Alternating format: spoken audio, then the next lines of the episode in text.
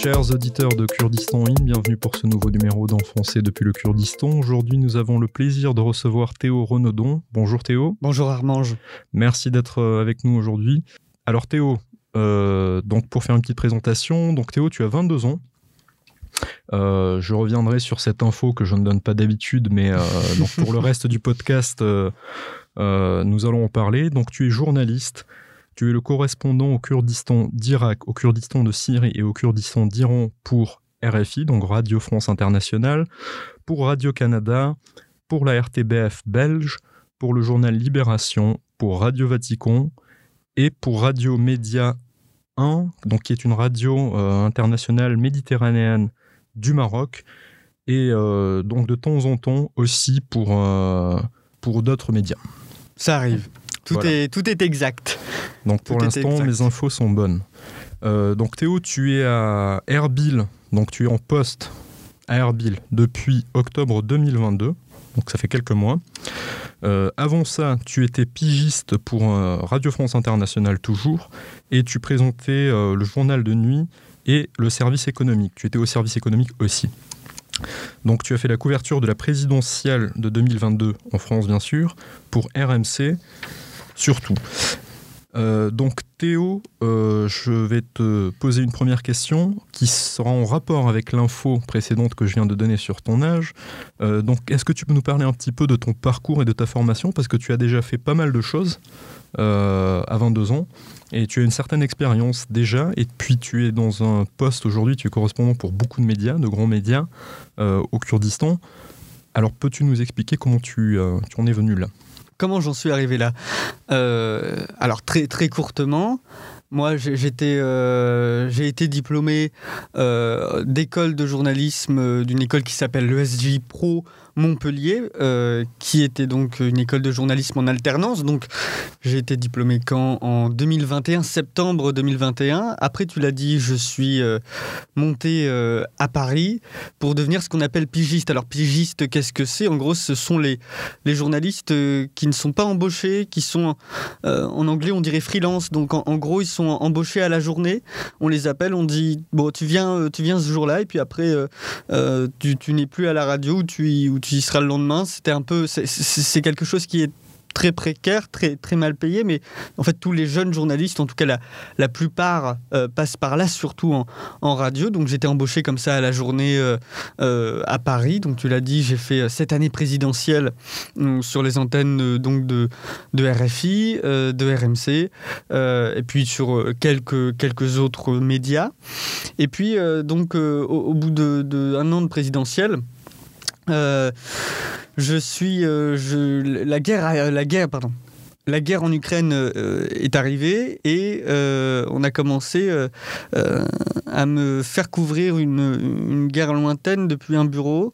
Ça m'a pas plus, en gros. C'était surtout à RMC qu'on me demandait de faire des papiers euh, ou ce qu'on appelle des sorties studio. Donc en gros, RMC qui est la, chaîne radio sœur de BFM, on me demandait en gros d'aller faire des, experts euh, en sortie de, plateau. Donc en gros, j'attendais que l'expert en plateau ait parlé sur BFM TV. Puis après, euh, j'étais un peu à la sortie de plateau et puis il me demandait de, faire des, des, interviews très rapides d'experts qui avaient parlé déjà depuis 2-3 heures à la télévision. Ça m'a pas plu.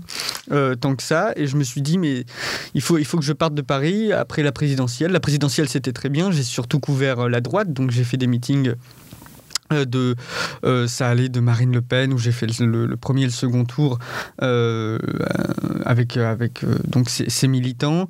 J'ai fait aussi j'ai suivi toute la montée en puissance à un moment donné de d'Éric Zemmour et puis j'ai fait Valérie Pécresse aussi. Et puis à la fin de la présidentielle je me suis dit non il faut, vraiment que que, que je parte de là. Moi j'avais la chance d'être donc dans une radio tu l'as dit qui s'appelle RFI qui est surtout écoutée en Afrique francophone hum, qui est l'une des radios les, plus écoutées en, Afrique euh, tout court et même dans, le monde. C'est la deuxième radio après la BBC.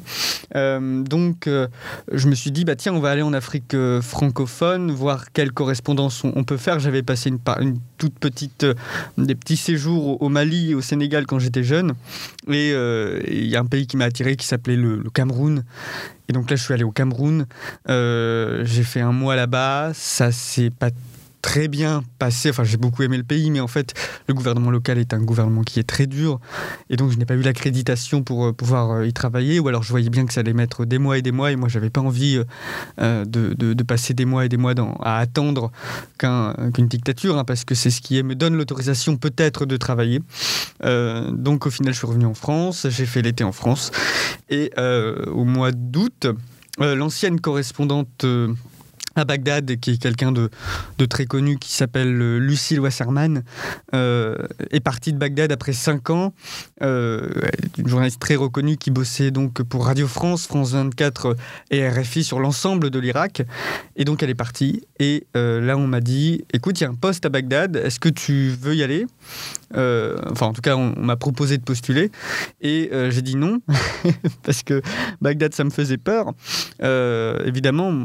Et puis. Euh, ensuite, euh, enfin évidemment non, mais en tout cas j'avais quelques, quelques clichés, je pense comme tout à chacun, surtout quand on est jeune journaliste et quand on n'a pas fait grand-chose au Moyen-Orient. J'avais fait un petit séjour à Beyrouth après les, explosions du port, mais à part ça, j'avais pas spécialement eu d'expérience.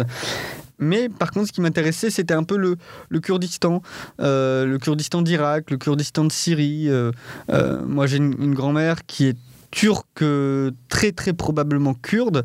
Euh, donc j'ai dit mais moi ça m'intéresse le Kurdistan, je me suis un peu renseigné, j'ai vu Erbil, je me suis dit mais Erbil ça a l'air d'être euh, d'être très intéressant, il commençait peut-être à se profiler des choses en Iran.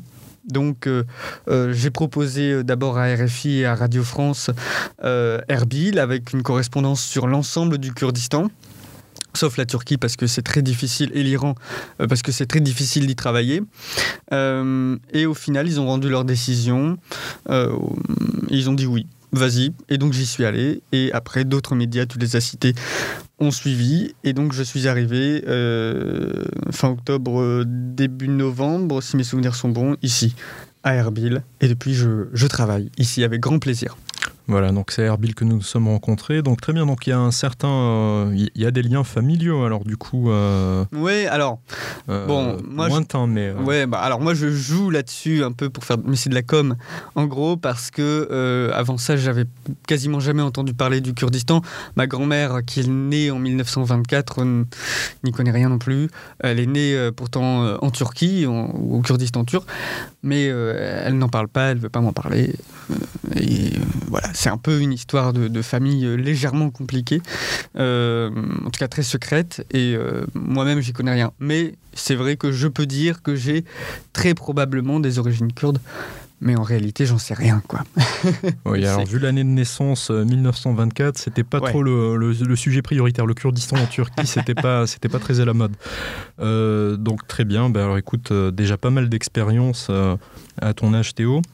Donc, tu, euh, donc le Kurdistan, c'est un nouveau poste finalement qui a été créé par. Ouais, alors il y avait évidemment pendant la guerre euh, contre Daesh avec Mossoul juste à côté, il y avait des correspondants à Erbil, il y avait euh, des gens qui se disaient correspondants au Kurdistan d'Irak, je pense comme ça à Ryan Verdier, Noé Pignède, à Wilson Fash, à, des gens comme ça qui ont, qui ont marqué il y a quelques années la région par des reportages, surtout pendant le siège de Mossoul, etc.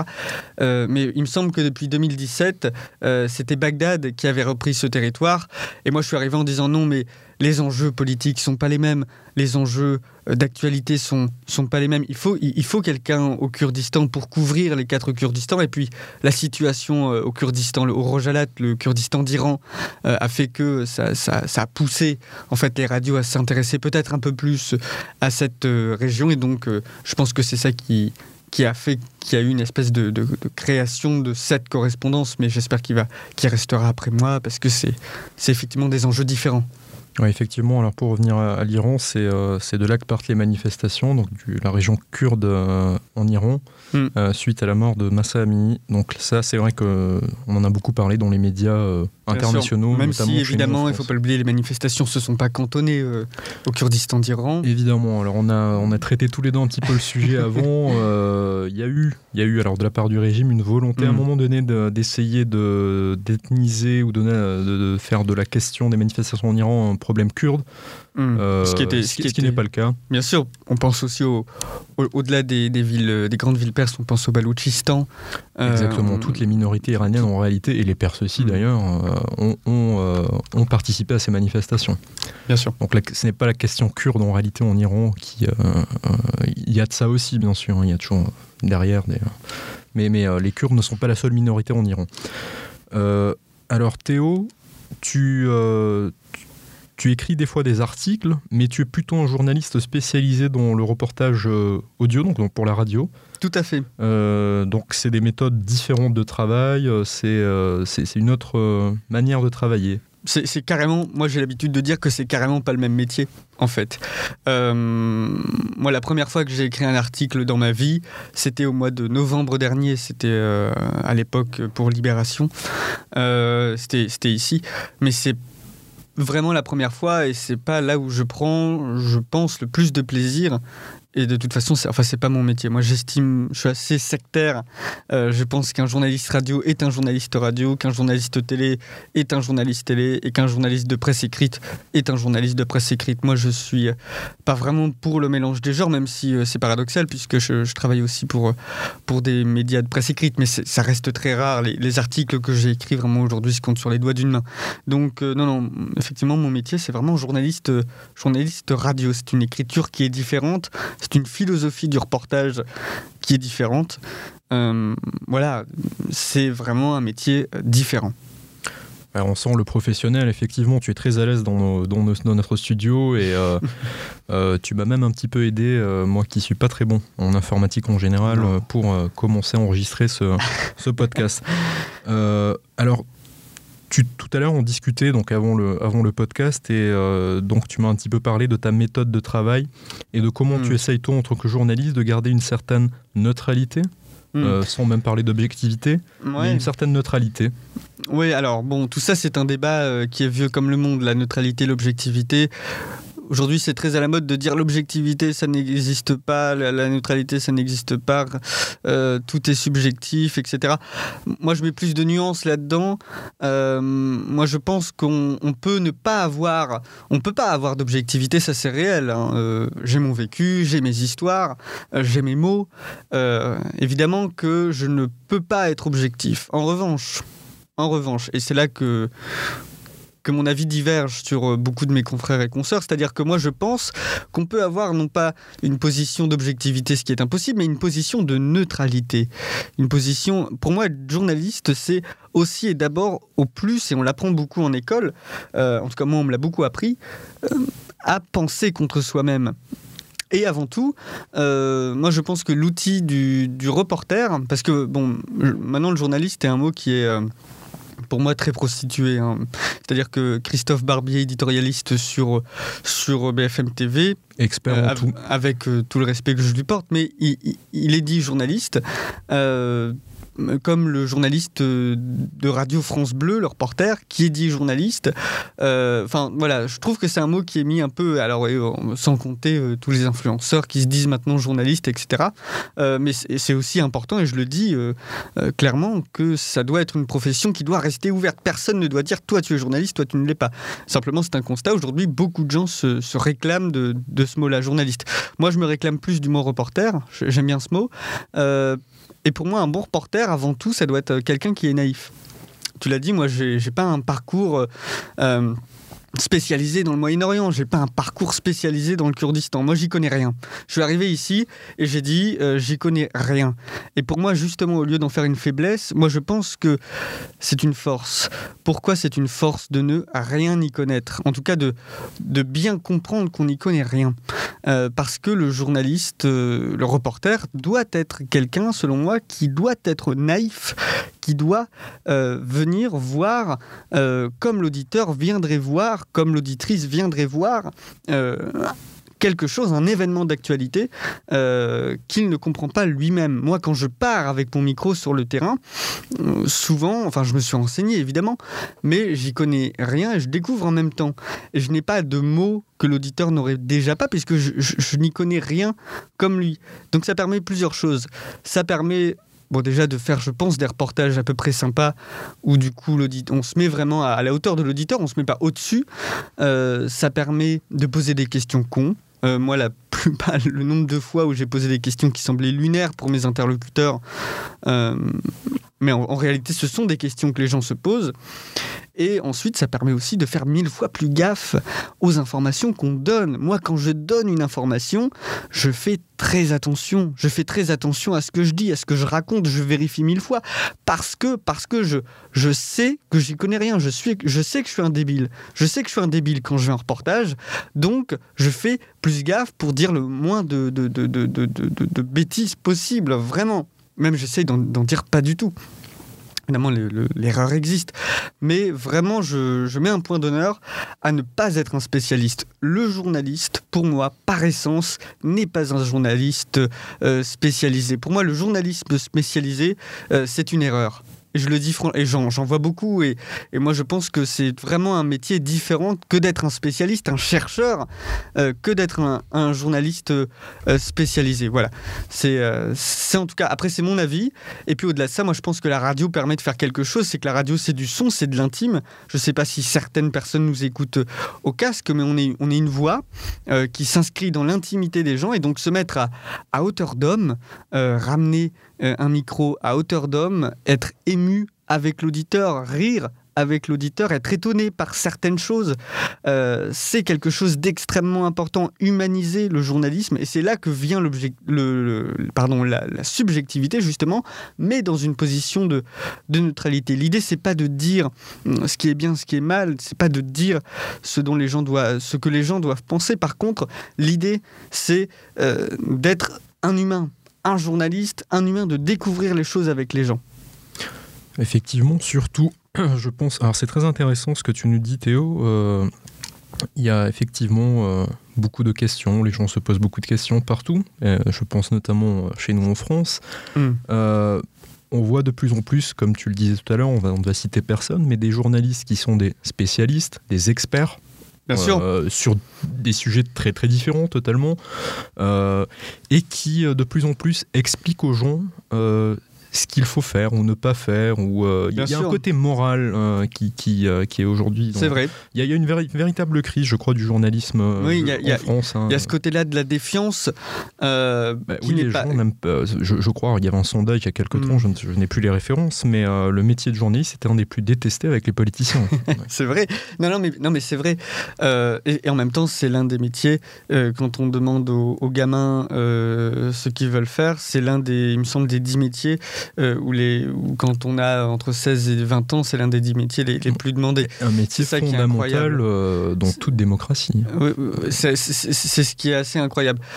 Bon, euh, cela dit, quand on est quand on est quand, on devient journaliste, on a vite fait de se mettre en hauteur on a vite fait de.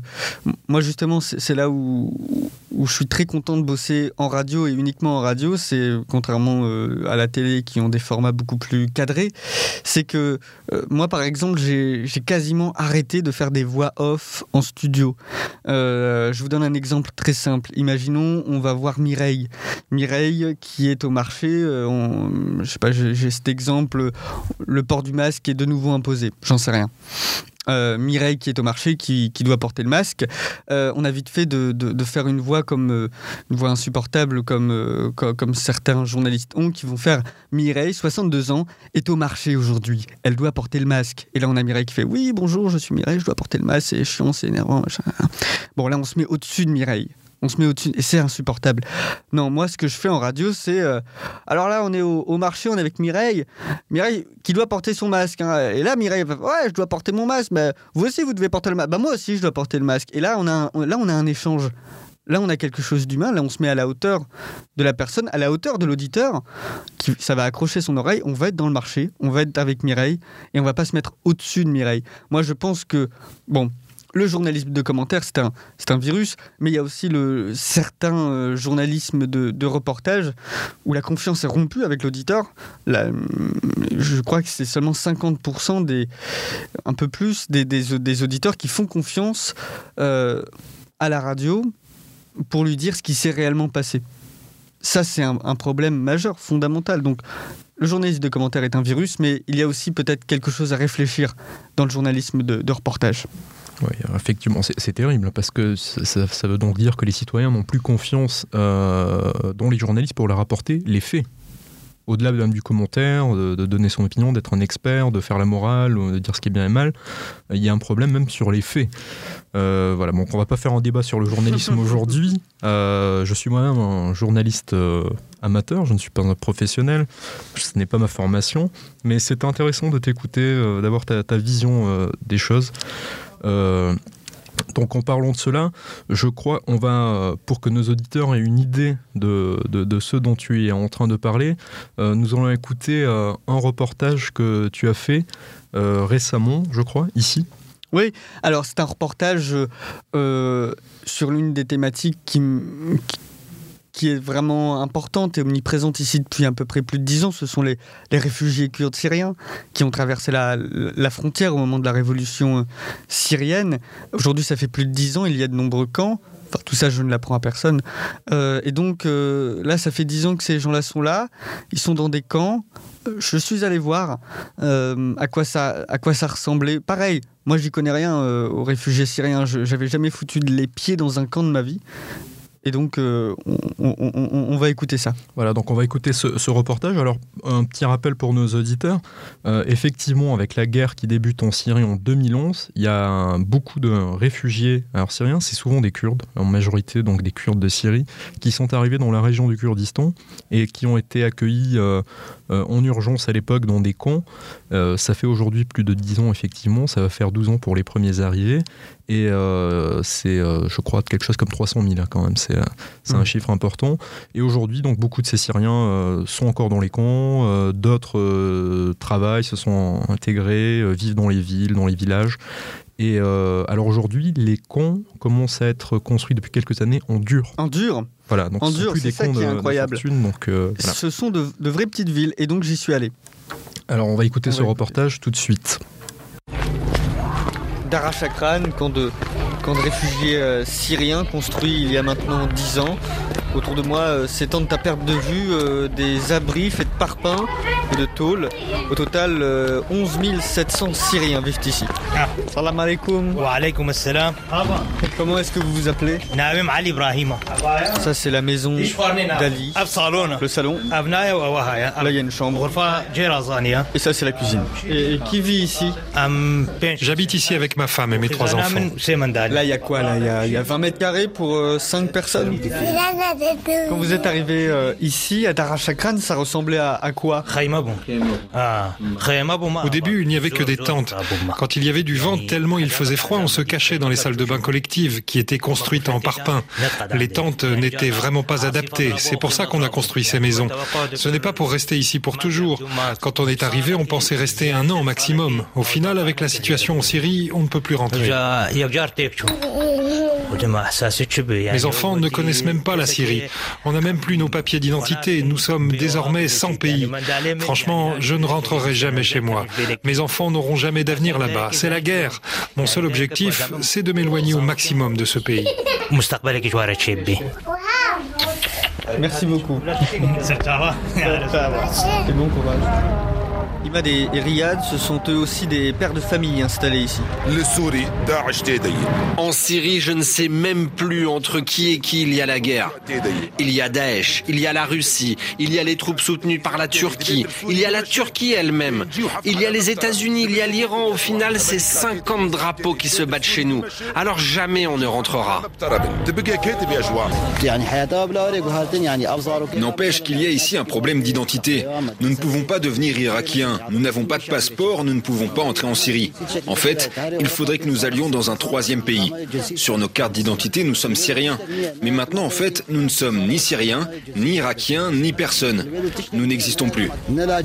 Une crise identitaire qui vient s'ajouter à une nouvelle crise humanitaire. Depuis le début de la guerre en Ukraine, les dons accordés par la communauté internationale aux réfugiés syriens ont chuté.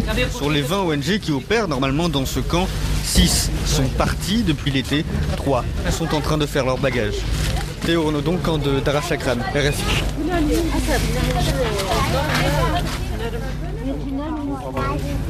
Alors voilà pour ce reportage sur le camp de Dara Chakran, qui est à peu près une demi-heure d'Erbil, donc qui est un camp de réfugiés euh, syriens, comme on, vient de le dire. Euh, donc c'est intéressant, voilà. Donc le, monsieur parle du fait que c'était des tentes d'abord et aujourd'hui c'est construit en dur.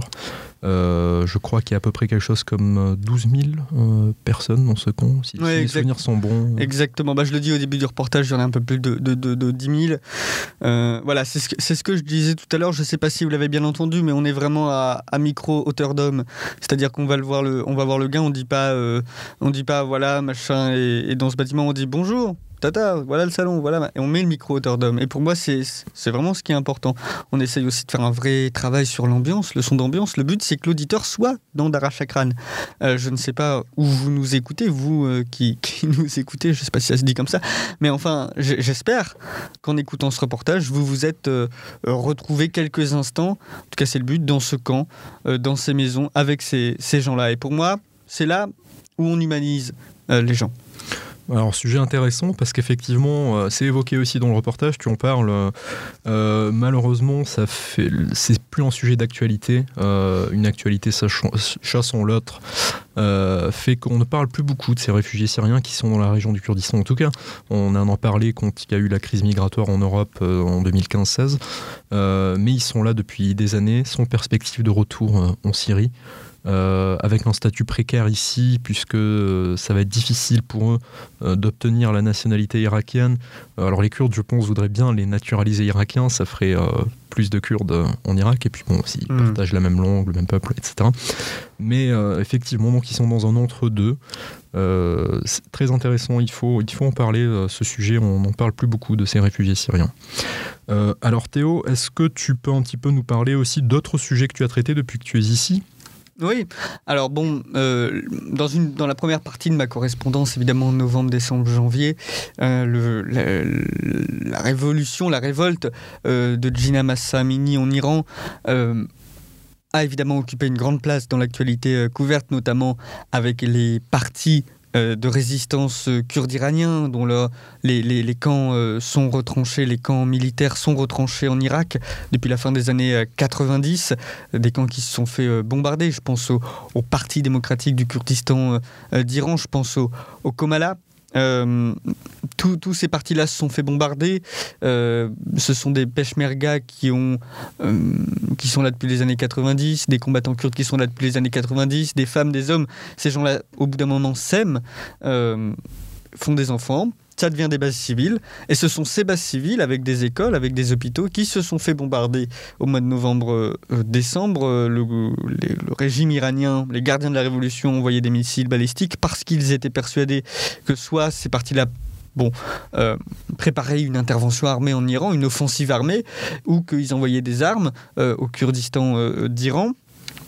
Euh, ils étaient aussi, euh, ils voulaient aussi faire un peu diversion, en tout cas selon euh, certains observateurs, faire diversion, faire croire que ces révoltes étaient des, des révoltes à caractère euh, politique, politique international, euh, voilà, des ingérences en réalité. Depuis l'étranger, le discours habituel du régime iranien. L'ethnification du, du conflit.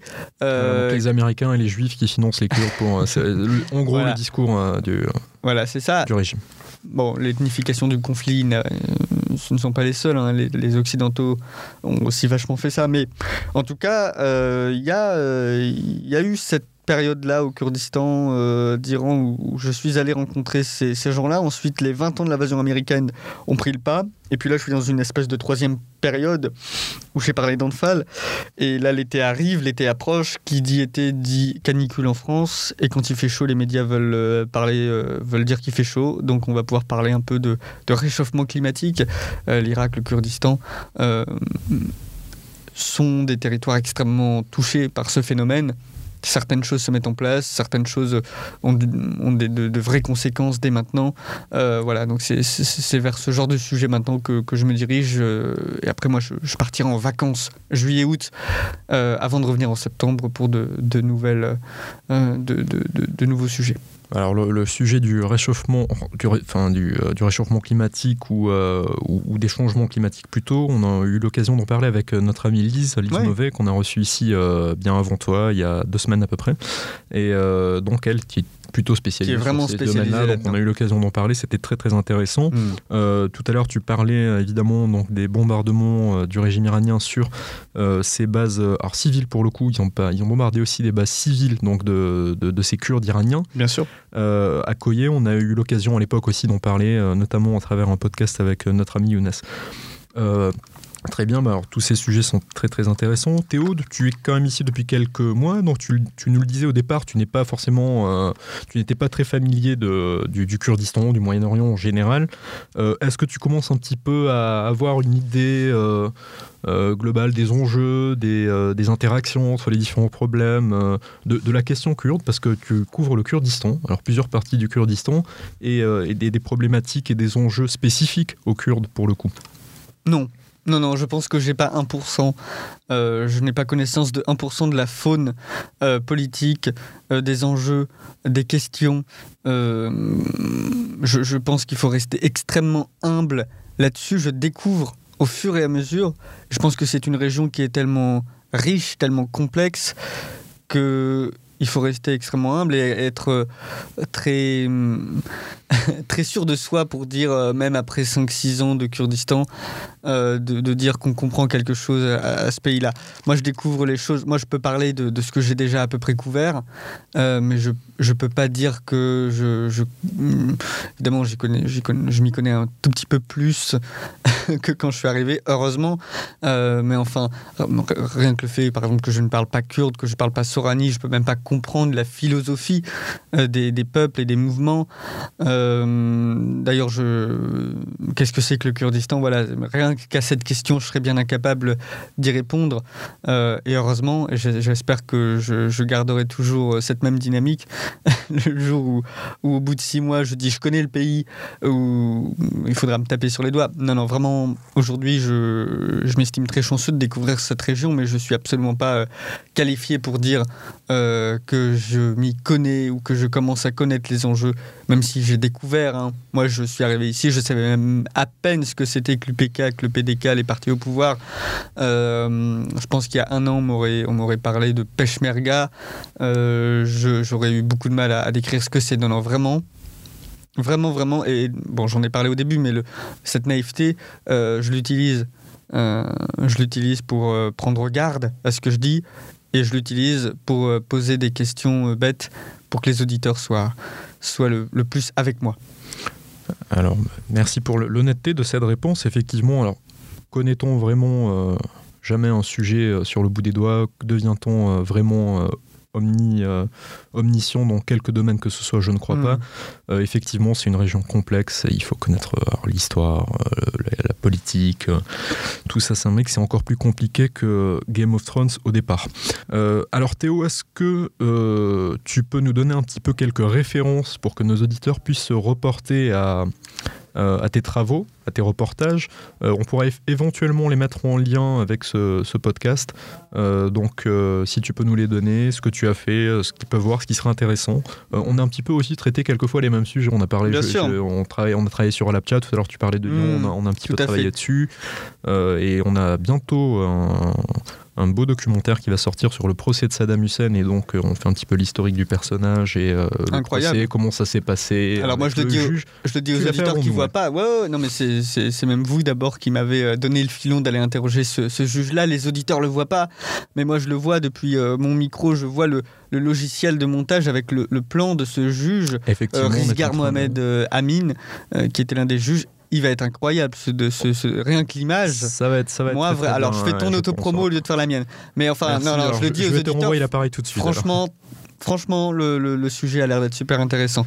Non, en deux mots, en deux mots, euh, si les gens sont à peu près intéressés par, par ce que je fais, euh, bon, j'ai des réseaux sociaux, comme tous les jeunes, ils peuvent aller sur Twitter, qui s'appelle euh, Théo Renaudon, où je partage des trucs évidemment sur, le, sur mon travail au Kurdistan, je partage des photos. Moi, je suis un, je suis un mec, je sors dans la rue, je suis fasciné de tout, donc je prends des photos de, de, tout et de n'importe quoi, et puis après je, dis Ah, c'est incroyable, sans être dans l'orientalisme. Ou Mais enfin, j'essaie de montrer à peu près la, la, vie euh, que mènent les Kurdes et euh, les, autres peuples du Kurdistan. Après, si les gens veulent aller voir Instagram aussi, ils, peuvent, ils peuvent aller voir, je mets, je mets souvent des photos de ce que je vois, en fait, de, de ce qui, moi, m'interpelle. Euh, si les gens veulent écouter, évidemment. Euh, Alors, ton identifiant pour Instagram, on, dit compte identifiant. Je n'ai pas tous ces Il faudrait que je me mette à jour. Alors, pas, Twitter, Instagram. Moi, je ne suis pas allé chercher très loin. J'ai mis mon nom Théo Renaudon, T-H-E-O, Renaudon, R-E-N-A-U-D-O-N, tout attaché, Twitter, Instagram, partout. Il, normalement, c'est pas très compliqué de me trouver. Euh, et puis après, si les gens veulent écouter vraiment un long format sur notamment Anfal, euh, l'attaque génocidaire kurde de Saddam Hussein pendant la guerre Iran-Irak. Oui, alors tu m'en parlais, tu as fait un long format là-dessus, un reportage hyper intéressant. 20 minutes, 20 minutes où on va à l'Abja et où on se balade, j'allais dire, euh, en tout cas où on traverse la ville à travers cet épisode dramatique qui a fait plus de 5000 morts. On va voir tant des blessés chimiques que euh, l'hôpital où ils sont euh, soignés, que des, membres de l'association, le tout avec éclairé par des, experts, tout ça en français. C'est un reportage évidemment francophone, c'est sur RFI, ça s'appelle Les bombes chimiques de Saddam, une plaie encore ouverte pour les Kurdes d'Irak. Il y a de la musique, il y a des archives, il y a des experts, il y a des témoignages. Euh, ils peuvent aller l'écouter, c'est gratuit, c'est en français, ça dure 20 minutes. Normalement, c'est à peu près euh, intéressant à écouter, en tout cas j'espère. Gratuit en français, euh, ça ressemble beaucoup à ce qu'on fait. Hein. Euh, on n'est pas concurrents, on n'est pas concurrents. Non, non, pas du tout, on est, on est, on est copains. Euh, alors pour celui-ci, je vais voir avec, avec nos amis de la technique, on va essayer de mettre le lien, je pense que c'est pas très compliqué, ça l'est peut-être pour moi, mais pas pour, pas pour le commun des mortels.